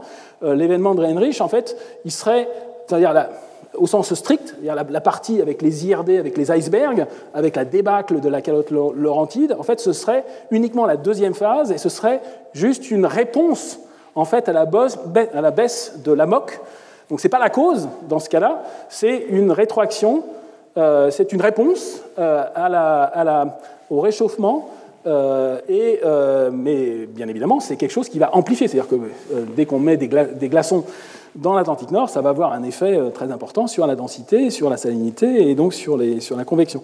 Donc voilà, ça c'est un peu le, le, résumé un petit peu du mécanisme qu'ils envisageaient, avec sa part, il faut bien une cause, donc des, une fonte avec une hypothèse sur le fait que ça viendrait de la, fonte de la calotte euh, nord-européenne, phéloscandienne, via les rivières et les icebergs, on ne sait pas, mais en tout cas c'est imposé au calcul, hein, c'est artificiellement imposé à 18 000 ans, et ça, ça a eu un impact en fait sur la convection, sur la moque, ça a eu un, impact bah, sur la température de surface, ça a un impact aussi sur, euh, et ça crée une, encore une fois, dans le modèle, euh, un réchauffement en subsurface qui a un impact sur la, plateforme de glace euh, de la Laurentide dans la mer du Labrador, et donc ça a comme, conséquence en fait de générer cette débâcle euh, d'iceberg pour introduire ces fameux IRD dans tout l'Atlantique Nord. Et euh, forcément, comme euh, il s'agit euh, à la fois d'iceberg, d'eau douce, ça a aussi ça a tendance à renforcer, c'est pour ça que c'est marqué plus ici, il s'agit d'une rétroaction positive parce que cette anomalie d'eau douce liée aux icebergs a tendance encore plus à ralentir la convection de cette circulation amok. Donc on a une, une perturbation qui euh, va s'amplifier, on a une rétroaction positive. Alors ça ne peut pas diverger de façon indéfinie, parce qu'on sait que dans euh, l'histoire euh, de la Terre, du climat de la Terre, euh, on est revenu à des, à des, périodes plus calmes. Alors en fait, il y a eu, il d'autres chercheurs donc, qui ont, donc ça a été, c'était une proposition, c'est une proposition en fait d'explication de ces deux phases qui a été proposée donc au début des années 2010. D'autres chercheurs sont venus compléter le propos en, essayant de, de, de, comprendre comment les choses se sont terminées.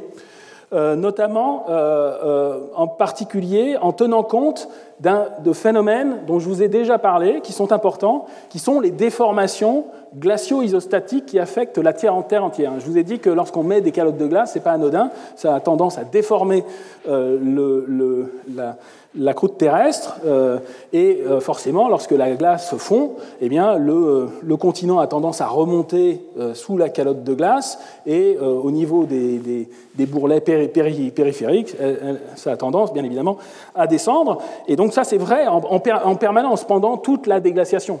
Et donc c'est vrai, en particulier, ce réajustement post-glaciaire, il a, il a lieu aussi lorsqu'on a une débâcle euh, qui, peut avoir, qui peut avoir lieu sur des, des siècles ou des, voire des millénaires. Mais, euh, et donc on a euh, on, peut euh, avoir, il faut considérer, en fait, d'ailleurs, en fait, dans la modélisation complète, il faudrait aussi tenir compte du réajustement isostatique post-glaciaire, au même titre qu'on tient compte de l'océan et de l'atmosphère et de, la calotte de glace qui perd sa, masse. Donc vous le voyez, si on veut effectivement un jour avoir des modèles qui soient complets, il faudrait carrément aussi avoir des modèles euh, en interaction avec la géologie profonde, euh, avec la géophysique.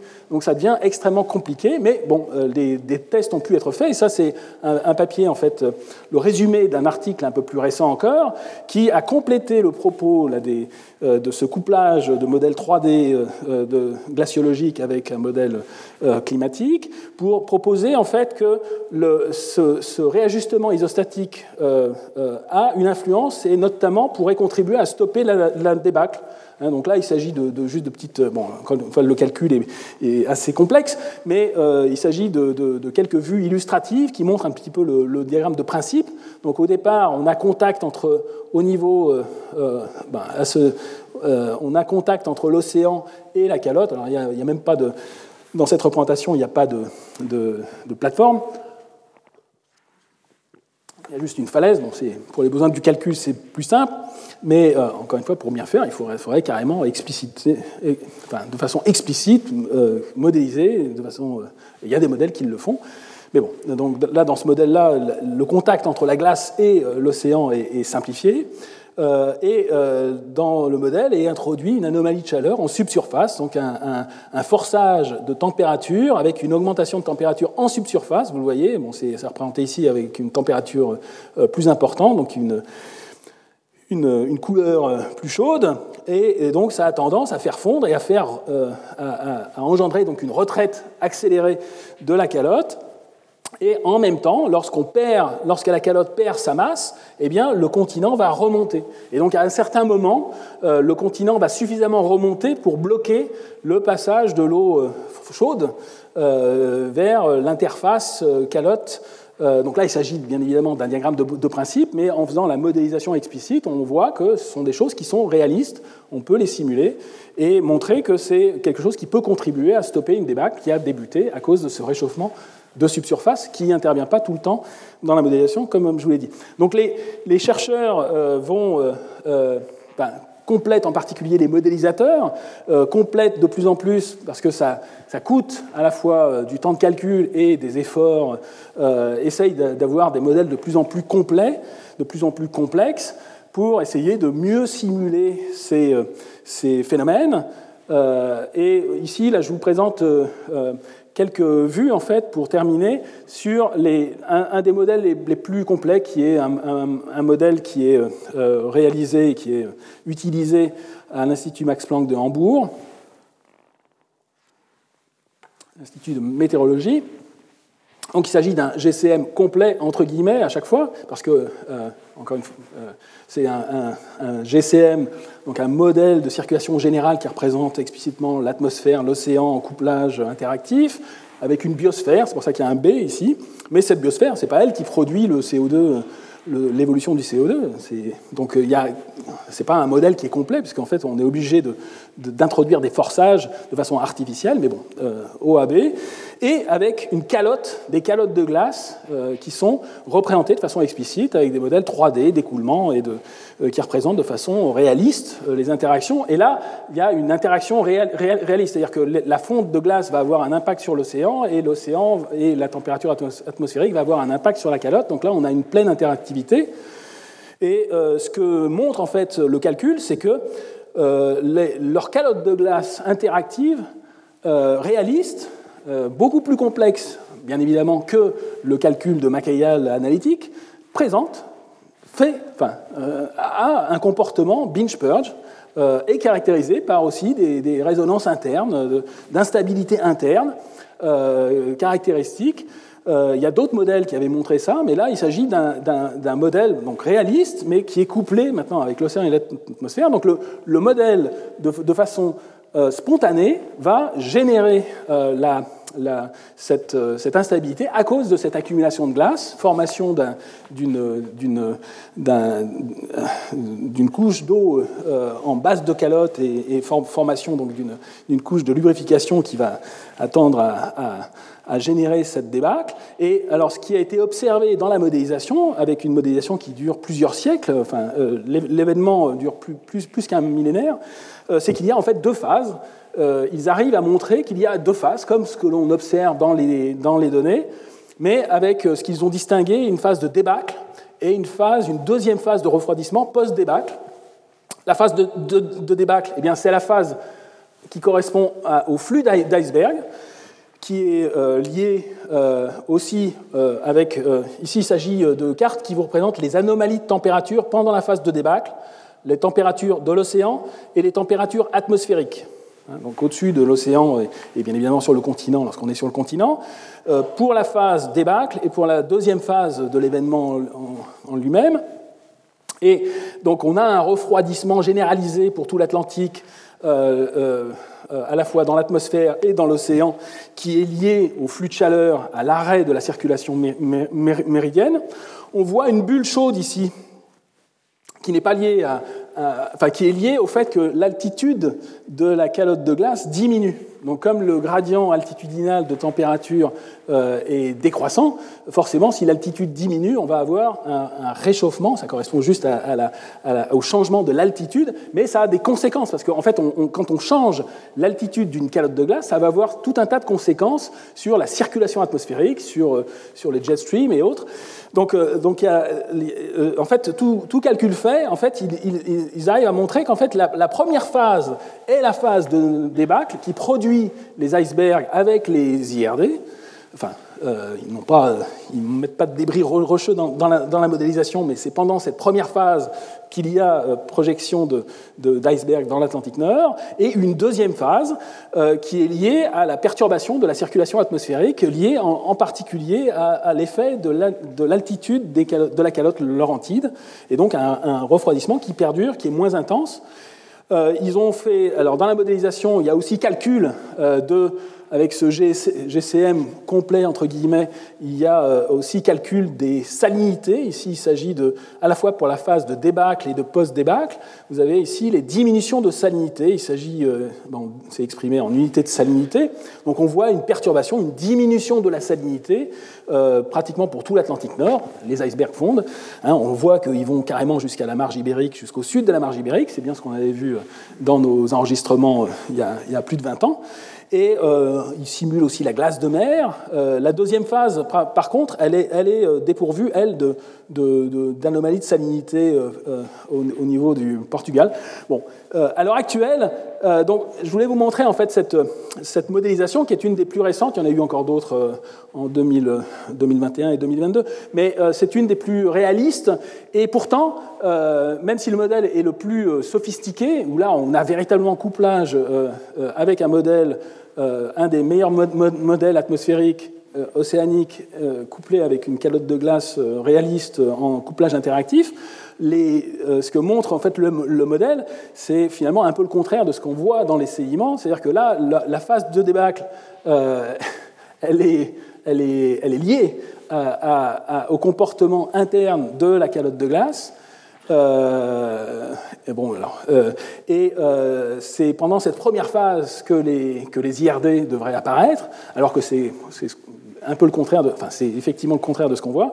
Et on voit par exemple ici qu'il n'y a pratiquement plus d'anomalies de salinité euh, pendant la deuxième phase, alors que, en, tout cas pour, pour ce qu'on a regardé, et puis il y a d'autres informations dans, beaucoup d'autres sédiments euh, qui montrent en fait que l'anomalie de salinité était aussi à perdurer euh, pendant toute la phase, pendant la deuxième phase. Donc encore une fois, une complexité euh, qui tend à être de mieux en mieux modélisé, mais finalement, à chaque fois qu'on ajoute une, un volet de complexité, on s'aperçoit que c'est pas forcément, euh, on n'améliore pas forcément la, comparaison avec les données, mais encore une fois, c'est, euh, je dirais que des, deux côtés, il y a comparaison, et de toute façon, on n'y coupe pas, c'est-à-dire qu'il faudra, pour que ce soit réaliste, il faut absolument qu'il y ait couplage interactif, c'est-à-dire qu'on ne peut pas se contenter de modèles océan-atmosphère où on va perturber de façon artificielle en mettant euh, ou de façon artificielle euh, en, imposant un changement de température en subsurface. Il faut absolument qu'il y ait couplage interactif et c'est quelque chose qui, ben, qui augmente. Euh, et c'est, bon, encore une fois, c'est les progrès qui sont réalisés sur ces modélisations du, passé, c'est les mêmes modèles en fait qui, vont, qui sont utilisés hein, pour, les, pour les simulations futures et en particulier pour la compréhension qu'on a à l'heure actuelle, qui n'est pas, qui est pas qui est meilleur que ce qu'on avait il y a 20 ans, mais qui n'est pas, qui pas encore idéal, comme je viens de vous le montrer, euh, avec plusieurs hypothèses, avec plusieurs modèles qui ne sont pas forcément compatibles, euh, elle, est, euh, elle est très importante parce que ces mêmes phénomènes interviennent ben, à l'heure actuelle en Antarctique, et le fait de les étudier dans ces modèles, avec des couplages interactifs entre calottes et modèles océan-atmosphère, est absolument fondamentale pour essayer de comprendre ces interactions. Et donc c'est pour ça en fait que les mêmes instituts qui font de la modélisation future utilisent ces données du passé avec des événements extrêmes. Encore une fois, les événements de Heinrich, hein, il faut encore une fois imaginer euh, des icebergs arriver au, niveau du détroit du Gibraltar provenant de la mer du Labrador. C'est colossal. Euh, et donc euh, des, anomalies beaucoup plus importantes que ce qu'on voit depuis un siècle, mais important, il est fondamental de pouvoir bien les comprendre, pouvoir avoir une, une, confiance en fait dans la modélisation tridimensionnelle qui se complexifie de plus en plus avec ces modèles tridimensionnels. Alors, euh, je vais m'arrêter là pour, euh, pour le cours d'aujourd'hui. Euh, donc, pas, je, n'ai pas terminé encore de vous parler de la déglaciation, parce que là, pour l'instant, j'ai uniquement envisagé une, une, petite partie.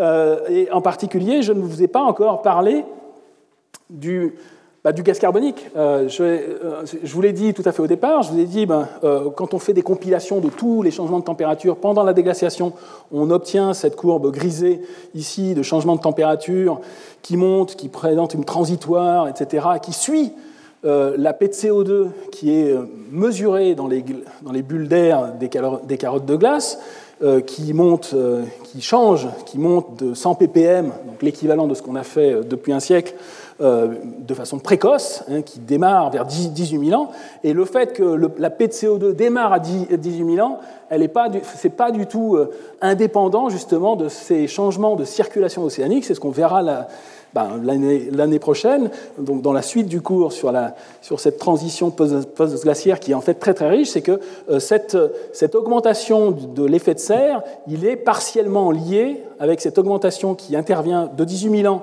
à 14 500 ans avant le présent, elle est liée, cette augmentation, au comportement de l'océan. On va voir que c'est essentiellement lié au rôle de l'océan austral, et en fait c'est le CO2 qui provient de l'océan profond qui va euh, euh, passer euh, de l'océan vers l'atmosphère.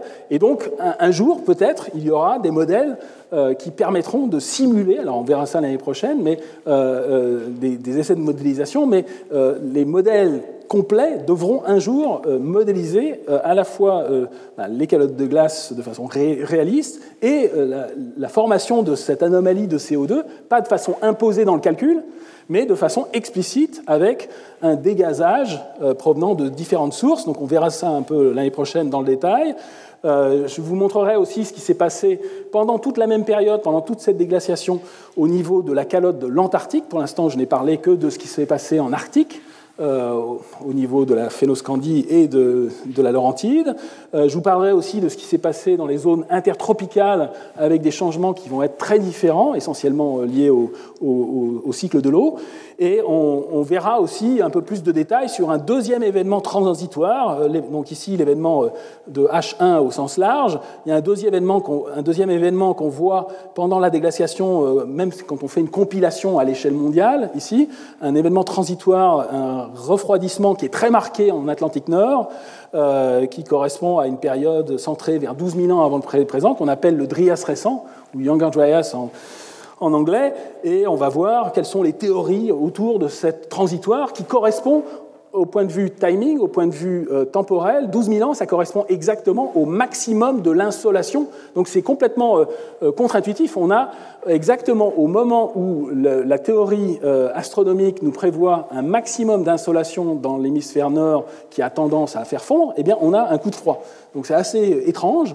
Et je vous montrerai aussi qu'il y a certains auteurs qui prétendent qu'il y aurait eu une météorite qui, on verra, on verra je, je, ne dévoile pas euh, trop euh, les différentes théories, mais donc on, envisagera en fait les différentes théories qui entourent justement et, qui, qui, laissent un petit peu cet événement euh, transitoire vers 12 000 ans encore mystérieux, avec plusieurs théories bien acceptées et une autre un petit peu controversée liée au fait qu'il y aurait eu une météorite qui aurait tué les, mammouths à 12 000 ans, donc nous verrons, que nous envisagerons l'année prochaine. donc beaucoup de choses encore à faire pendant cette période de la, déglaciation, euh, qui est euh, un exemple, un cas d'école d'étude euh, du climat, à la fois pour tester les modèles et en même temps pour essayer de comprendre ce qui se passe et ce qui va se passer dans le futur. Donc voilà, je vous remercie de votre attention pour aujourd'hui.